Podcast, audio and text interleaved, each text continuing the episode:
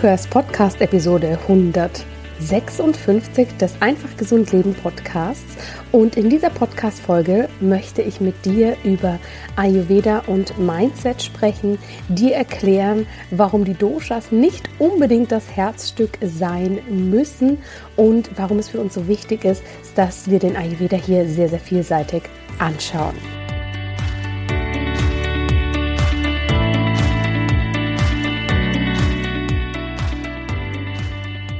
Hallo und herzlich willkommen im Einfach Gesund Leben Podcast mit deinem besten Mix aus ganzheitlicher Medizin, Ayurveda, Ernährung und Yoga. Mein Name ist Dr. Jana Scharfenberg und ich bin ganzheitlich praktizierende Ärztin, Ayurveda-Expertin, Autorin und Yogalehrerin und freue mich sehr, mein Wissen hier mit dir teilen zu dürfen. Heute wartet eine besondere Folge auf dich, denn ich nehme dich mit in mein neuestes Programm, den Committed Health Club, der im Februar 2020 gestartet ist. Und das ist mein Jahresprogramm für alle Menschen, die sich ein einfach gesünderes Leben wünschen und hier eben nicht durch einen anonymen Online-Kurs hin durchmarschieren möchten, sondern hier engmaschig betreut werden wollen von wirklich Experten aus dem Gesundheitsbereich. Und da sind wir reingestartet. Das läuft alles wunderbar. Wir gehen hier wirklich mit unseren Teilnehmerinnen und Teilnehmern Hand in Hand. Ich habe tolle Mentoren, die neben mir die Teilnehmer in Kleingruppen engmaschig unterstützen, so dass wir wirklich in eine wahre Gesundheit kommen können. Und in diesem Club gibt es natürlich auch Input. Dieses Input kann medizinischer Natur sein, ayurvedischer oder natürlich auch ein Mix. Und ich habe vor kurzem eine Masterclass aufgenommen für den Committed Health Club, in dem ich eben auch nochmal über den Ayurveda spreche, wie der Ayurveda grundsätzlich aufgebaut ist, was die Basics sind, bin aber auch etwas kritisch herangegangen, um einfach auch mal zu zeigen, dass wir uns in der westlichen Welt ja vielleicht viel zu sehr auf die Doshas verlassen, das als Grundstruktur nehmen und uns da selbst ein wenig den Blick auf das ganze Reichhaltige, was der Ayurveda sonst noch zu bieten hat, den verbauen wir uns dadurch ein wenig. Und gerade die Konstitutionsanalyse, die immer so als Herzstück gesehen wird, ist auch etwas, was wir hier in diesem Sinne wirklich einmal etwas kritisch anschauen dürfen. Du erfährst zusätzlich in der Folge, was ein ayurvedisches Mindset ist und warum es wichtig ist, dass wir dieses haben oder zumindest uns damit auseinandersetzen, um eine ja, eine, ein Medizinsystem, eine Lebensphilosophie, die grundsätzlich nicht aus unserem Raum kommt, überhaupt richtig greifen zu können. Und da dieses Thema bei meinen lieben Mitgliedern im Committed Health Club so gut ankam, dachte ich heute, Mensch, ich möchte diese Masterclass auch gerne mit dir teilen. Das bedeutet, du kannst heute hier die Audioversion anhören und wenn dich das aber interessiert oder du die Masterclass auch nochmal als Video anschauen möchtest und auch die PDF-Folien zur Masterclass haben möchtest, dann findest du dazu einen Link in den Show Notes. Da kannst du dir das Ganze zusätzlich kostenlos herunterladen und natürlich auch nochmal nachlesen, nachschauen und dir deine eigenen Gedanken dazu machen. Jetzt wünsche ich dir aber erstmal viel, viel Freude mit dieser Masterclass und ich bin gespannt, wie sie dir gefällt. Hallo und herzlich willkommen zu dieser Masterclass. In dieser Masterclass werden wir nochmal die Grundlagen des Ayurveda anschauen, aber viel mehr nochmal darauf eingehen, was hat es eigentlich mit diesen Konstitutionsanalysen auf sich, was sollte man da beachten und wie kann ich auch das richtige Mindset für Ayurveda entwickeln. Ich teile gerne mal meinen Bildschirm mit dir, um dich hier mitnehmen zu können und dich ja in meine Welt des Ayurveda sozusagen einzuführen. Wie gesagt, wir schauen die Grundlagen an, einfach, dass hier alle auf dem gleichen Stand sind. Aber wir haben natürlich so, so, so viele Ressourcen hier schon zusammengestellt, dass du hier wirklich auch da nochmal drüber gucken kannst, was gibt es an Podcasts, was gibt es an Blogs, was gibt es an weiteren Unterlagen die dir hier natürlich eine große Stütze sein können, wenn du dich in die einzelnen Themenbereiche nochmal mehr reinfuchsen möchtest. Denn für mich ist vor allem das Mindset, also das Drumherum, ganz, ganz essentiell. Aber einfach, dass wir alle mal auf einer äh, Wellenlänge sind. Was ist Ayurveda an sich? Die, die das noch nie gehört haben, es ist die traditionelle indische Naturheilkunde. Es ist aber auch eine universelle Lebensphilosophie. Das heißt, es geht weit über eine Naturheilkunde, wo wir verschiedene Behandlungskonzepte haben, hinaus und mehr dahin, dass es ein gesamtes, umfassendes Lebenskonzept ist, was sozusagen viele verschiedene Aspekte, also spirituelle, soziale, kulturelle Aspekte, alles Mögliche mit enthält und es sich davon abhebt, eben ein rein medizinisches System zu sein, sondern der medizinische, der gesundheitliche ähm, Aspektbereich, der ist einfach ein Teil davon. Und das Spannende ist, und hier stehen viele Menschen schon mal an, es stammt zwar aus dem indischen Raum, aber es lässt sich grundsätzlich überall auf der Welt eigentlich anwenden und ist sehr an der Natur orientiert. Wenn du meine Arbeit kennst, meine zwei Bücher, die ich geschrieben habe, ähm, die sich beide Ayurveda for Life nennen. Einmal geht es um die Grundlagen, das andere ist ein Planer, der sich da quasi mehr mit auseinandersetzt. Ähm, wie kann ich das Ganze in mein Leben integrieren? Dann weißt du, dass meine große Mission ist, den Ayurveda wirklich anschaulich, westlich, modern zu gestalten. Denn natürlich ist es so, es stammt aus einer alten Tradition, die Jahrtausende alt ist. Es kommt aus einem anderen ähm, Bereich, ja, aus dem indischen Raum, wo einfach ganz, ganz andere ähm, ja, Voraussetzungen sind. Nicht nur mal, wenn wir Natur und Klima anschauen, sondern auch natürlich, mh, hm, wie ist der Kulturkreis? Und da brauchen wir einfach für uns Anpassungen, denn sonst passiert ganz schnell das, dass wir den Ayurveda als mega kompliziert und schlecht umsetzbar einstufen. Was sind die wichtigen Grundlagen? Was dürfen wir, wenn wir vom Ayurveda sprechen, aber grundsätzlich erstmal für uns annehmen? Es geht darum, ein Leben im natürlichen Rhythmus zu gestalten. Das heißt, viele Beobachtungen kommen aus der Natur. Wir schauen also, was passiert in der Natur und gehen davon aus, dass das in uns auch passiert, da wir als Menschen, wir sind ein Naturprodukt, wir stammen aus der Natur, wir können uns davon nicht loslösen, auch wenn wir natürlich in unserer sehr modernen, sehr technischen, sehr digitalisierten ähm, Gesellschaft häufig das Gefühl haben, wir sind davon losgesagt. Ne, das merken wir allein schon daran, wenn wir in den Supermarkt gehen, haben wir eigentlich alle Gemüse- und Obstsorten und können nicht mal anhand da quasi die Verbindung zur Natur herstellen und sagen, hm, okay, gerade ist offensichtlich die Zeit ähm, für, für Steinobst oder gerade ist die Zeit ähm, für Kürbis, sondern wir haben ja eigentlich immer alles vorhanden und das löst uns natürlich sehr los und entkoppelt uns auch. Neben dem Leben im natürlichen Rhythmus, der da ganz, ganz viel ähm, ja, Wertschätzung bekommt im Ayurveda, ist es auch so, dass der Ayurveda jedes Individuum als etwas sehr Individuelles ansieht. Und das heißt, dass wir alle etwas anderes brauchen. Und deshalb wird hier typgerecht vorgegangen, um eben eine individuelle Gesundheit zu gestalten. Was das genau bedeutet, das werde ich dir dann noch im Folgenden erklären.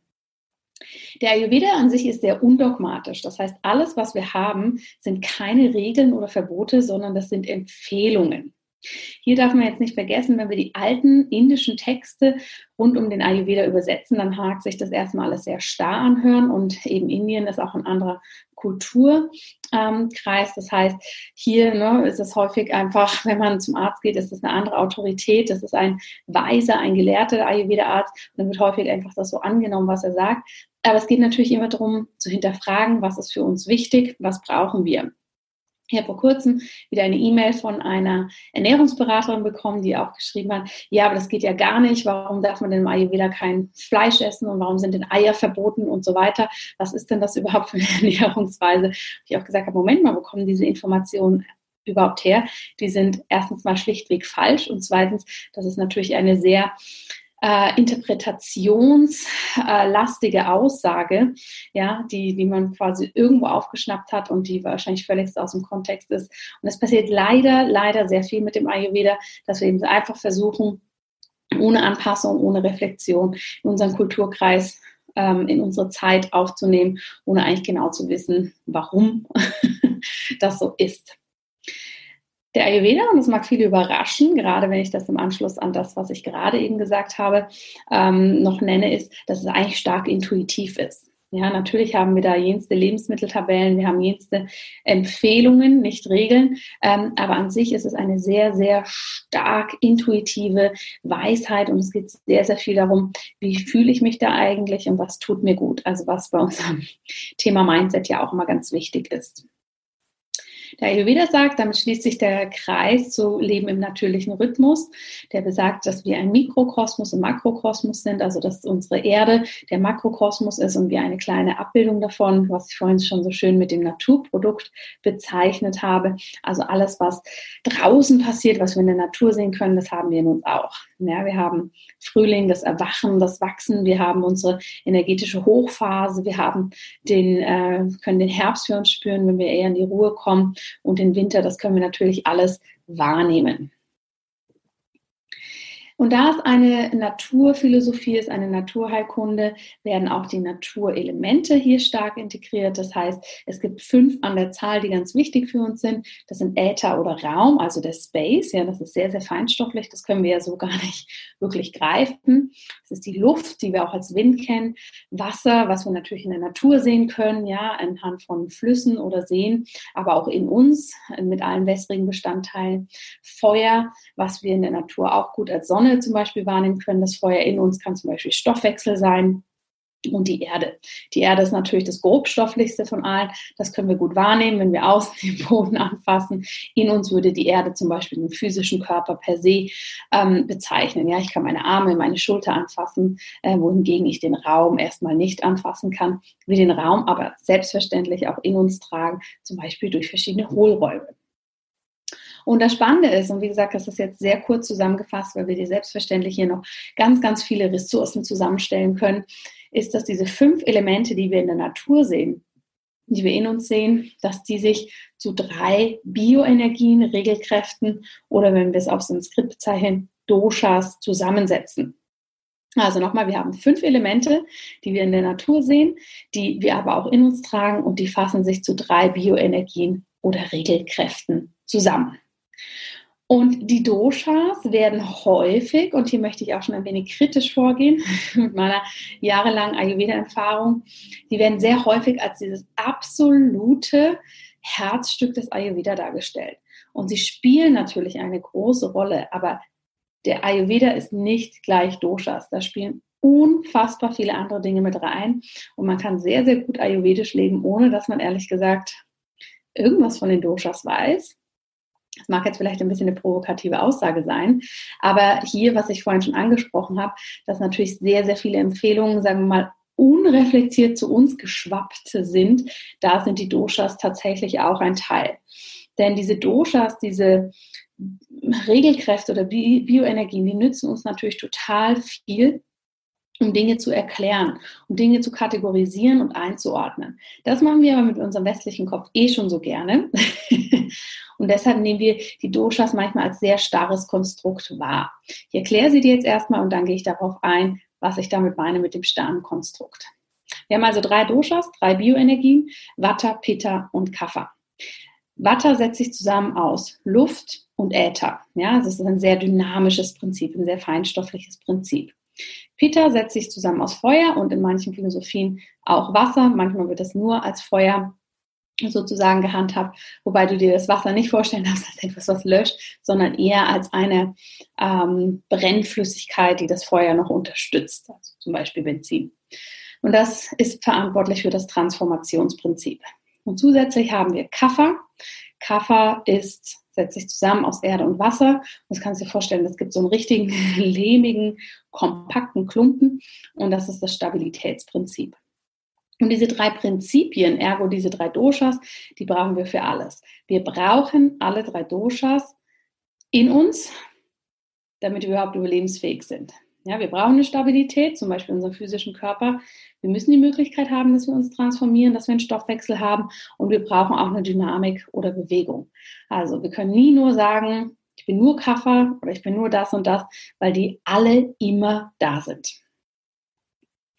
Was meine ich jetzt, wenn ich sage, oh, die Doshas, die sind ganz schön zu so einem Herzstück hier äh, mutiert und vieles, viel zu vieles dreht sich darum. Da geht es natürlich darum, dass wir sagen, okay, wir nehmen diese Regelkräfte, und das ist natürlich ein wichtiger Bestandteil des Ayurveda, und nehmen die als Grundlagen, um anhand von, von der Beschreibung dieser Doshas die einzelnen Eigenschaften zu kategorisieren oder uns zu typisieren. Ja, das wird anhand von verschiedenen Dosha-Tests gemacht, wo dann sozusagen die verschiedenen Eigenschaften der einzelnen Doshas abgefragt werden.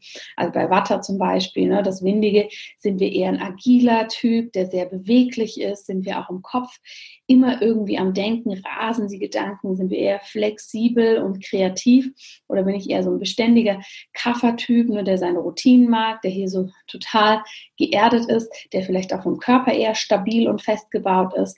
Bin ich eher ein Peter-Typ, der viel Feuer in sich trägt, dem immer warm ist und so weiter. Das sind jetzt mal alles kleine Beispiele. Aber anhand davon, da gibt es ausführliche Tests, jeder Ayurveda-Arzt macht das auch, gehen wir wirklich in eine Kategorisierung und schauen uns die unterschiedlichen Typen an. Und das Spannende ist, dafür brauchen wir grundsätzlich erstmal gar nicht die Doshas, die dienen uns rein als Erklärungsmodell, ist, dass jeder Typus an Mensch, jedes Individuum was anderes braucht, um in seine Gesundheit zu kommen. Ayurveda sprechen wir gar nicht so sehr von der Gesundheit, sondern um in der persönlichen Balance zu sein, also wirklich in uns zu ruhen, in unserer Mitte zu sein. Und das können wir, glaube ich, alle unterschreiben, egal wie gut wir uns jetzt im Ayurveda auskennen, das brauchen wir alle. Und das Spannende ist, was häufig passiert, ja, dass wir sagen, okay, der Ayurveda geht individuell vor. Ähm, du bist ein Kapha-Typ, du bist ein Vata-Typ, du bist ein äh, Pitta-Vata-Typ. Also es gibt auch jenste Mischformen. Aber das Spannende ist, dass wir dann häufig dazu neigen, dass wir zwei Kapha-Typen haben, ja, die trotzdem an sich völlig unterschiedlich sind und niemals gleich sind, aber denen dann die gleichen Empfehlungen geben. Und das ist natürlich sehr interessant, weil das macht dann am Ende des Tages eigentlich das Individuelle gar nicht mehr so aus. Wenn ich sage, okay, ich habe jetzt hier sieben verschiedene Kategorien und in die, in die ich dich reinschmeiße, so musst du dich dann sozusagen verhalten. Das funktioniert quasi nicht. Also merke, auch zwei gleiche Dosha-Typen sind niemals gleich, völlig unterschiedlich. Wir können das so ein bisschen ansehen, wie äh, wenn wir verschiedene Farben mischen würden. Ja, Kaffa ist blau, Vata ist gelb, Pitta ist rot. Jetzt mischen wir das zusammen und der eine ist einfach ein bisschen grünlicher, der andere geht mehr ins Türkise, obwohl sie beide der gleiche Typ sind. Und sie brauchen trotzdem was anderes. Die Konstitutionsanalyse hat Vor- und Nachteile. Wie gesagt, sie ist ein großes Herzstück. Wir können sie auf unterschiedliche Art und Weise machen. Das heißt, es gibt hier viele verschiedene Online-Tests, es gibt Selbsttests, die du wahrscheinlich in jeden Büchern findest. Ich habe die ehrlich gesagt auch in meinen Büchern, denn sie geben, und das ist der Vorteil, sie geben etwas Orientierung, Halt und Struktur. Und das ist ja etwas, was wir immer gerne mögen. Unser Kopf mag es gerne, wenn wir eine Orientierung haben, wenn wir Punkte haben, an denen wir uns festhalten können, wenn wir auch ein bisschen wissen, wo es hingeht. Aber der Nachteil ist, dass sie eben häufig sehr dogmatisch eingesetzt werden. Das heißt, ich mache einmal einen Test, gebe mir selber sozusagen einen Stempel und kasteile mich dann, weil ich sage, oh, jetzt bin ich ein Vata-Pitta-Typ, jetzt darf ich nur noch das essen oder so leben und was mache ich eigentlich? Soll ich das überhaupt noch machen? Macht das überhaupt noch Sinn? Und das ist natürlich schwierig, wenn wir uns da selber plötzlich ein Dogma aufsetzen, was Ayurveda an sich nicht als Grundintention hat. Häufig werden diese Tests natürlich auch mega falsch interpretiert. Ja? Das heißt, wir gehen hier sehr eindimensional vor und sagen, okay, so bin ich und das war's. Und eine richtige Konstitutionsanalyse ist an sich eigentlich sehr komplex.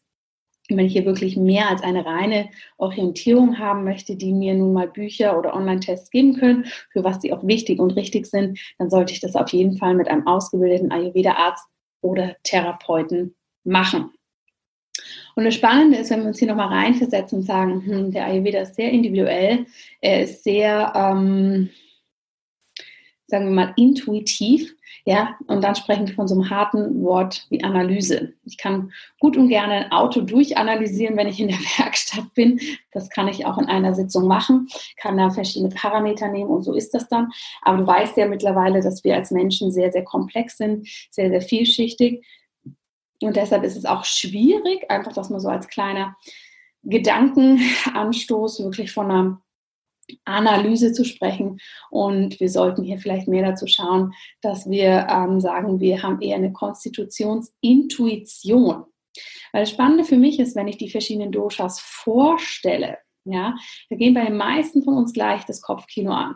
Oh, ich möchte körperlich nicht so gerne Kaffer sein, weil das heißt, man hat, ist sehr stabil, man hat Übergewicht. Uh, ich möchte nicht so viel Watte haben, weil das bedeutet, ich werde am ehesten krank oder ich neige sehr zur Nervosität. Das ist alles erstmal Quatsch.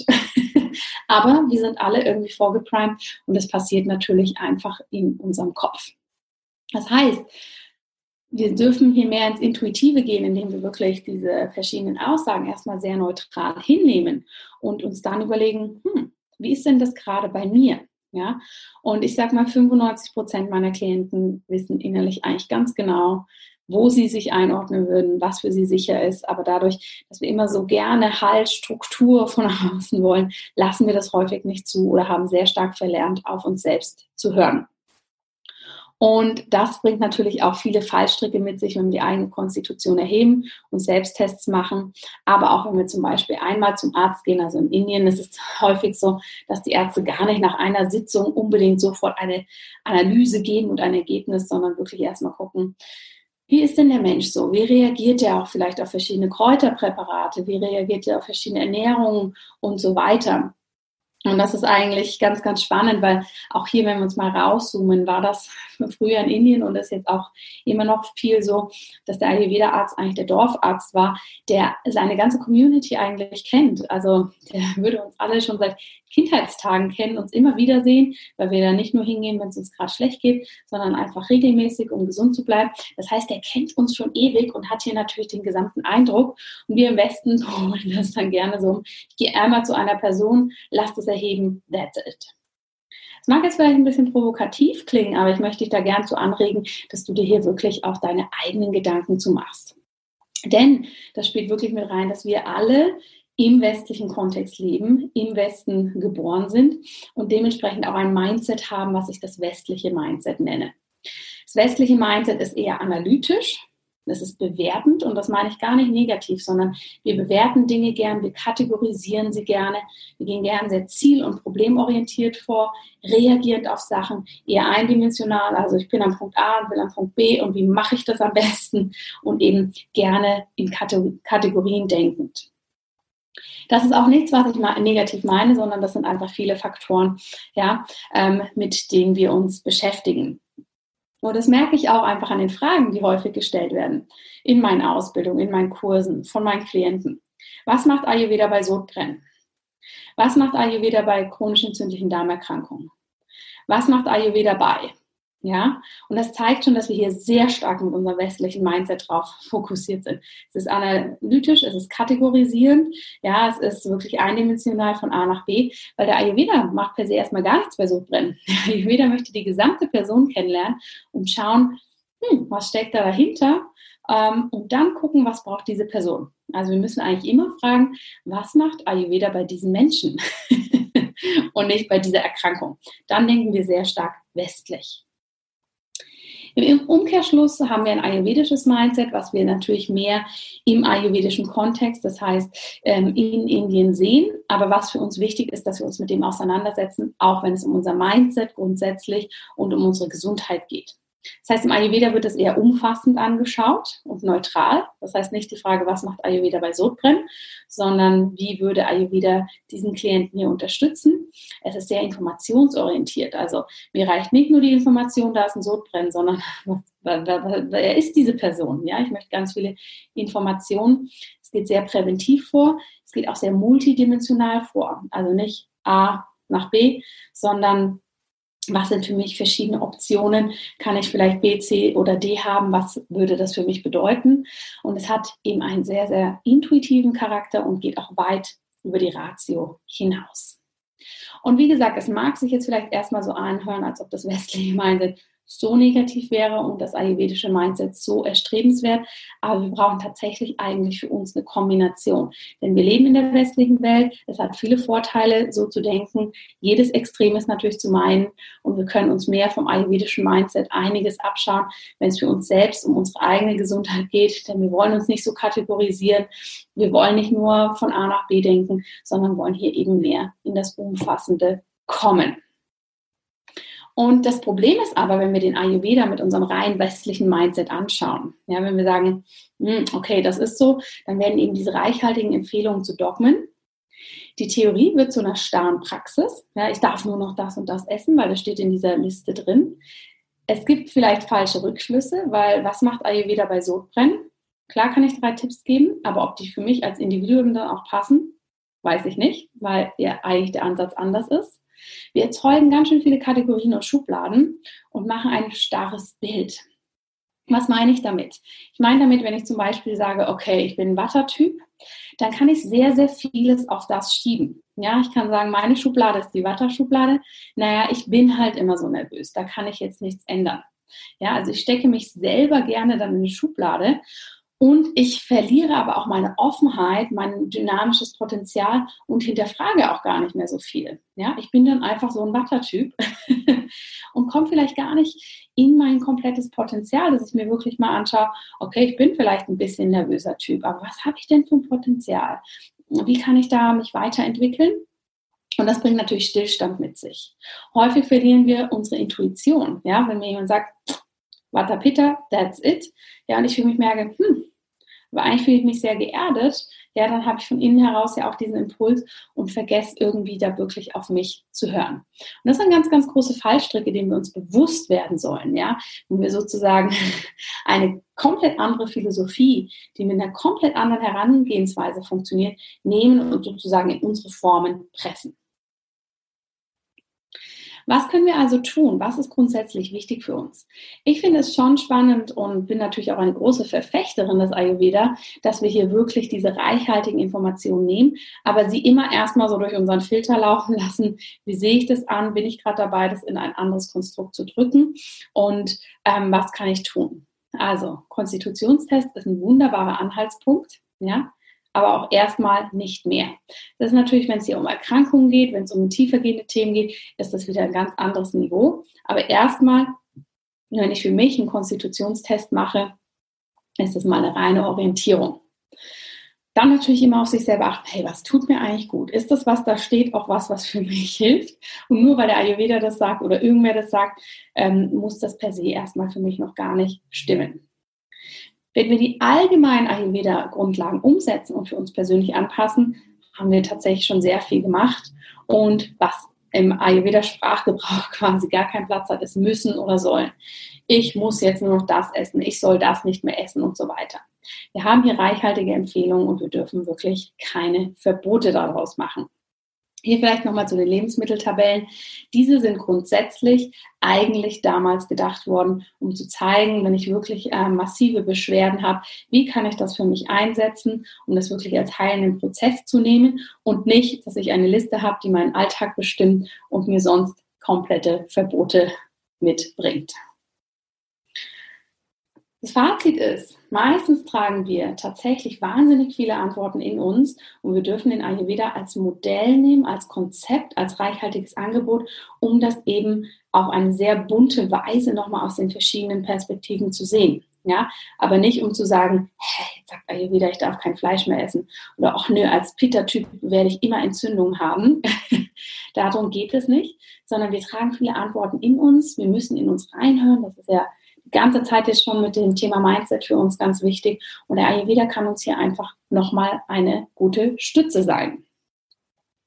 Was können wir machen? Was kannst du machen, ähm, um den Ayurveda in deinen Alltag zu integrieren, aber ohne hier gleich in ein sehr starres Konstrukt zu verfallen. Ich sage all meinen Klienten immer, hey, wenn du die allgemein Basic-Empfehlung umsetzt, dann hast du schon mal so, so, so viel für dich gewonnen. Und den Rest, den können wir dann wirklich peu à peu anschauen und individualisiert umsetzen. Und tatsächlich meistens hier auch nochmal, wenn ich bei meinen Klienten nachfrage, die geben mir schon sehr genau, ähm, ja, aus dem Innersten heraus die Impulse, die sie für sich gerade für richtig halten. Aber was kannst du machen? Warmes Essen. Im Ayurveda wird sehr viel warm gegessen, weil es einfach einfacher verdaulich ist und hier natürlich darauf geachtet, dass es regional, saisonal und natürlich ist. Das können wir immer umsetzen, egal was für ein Dosha-Typ wir sind. Die Achtsamkeit für sich selbst und hier auch die Intuition und Selbstliebe sind ein ganz, ganz wichtiges Thema. das bildet natürlich auch keine Lebensmitteltabelle ab.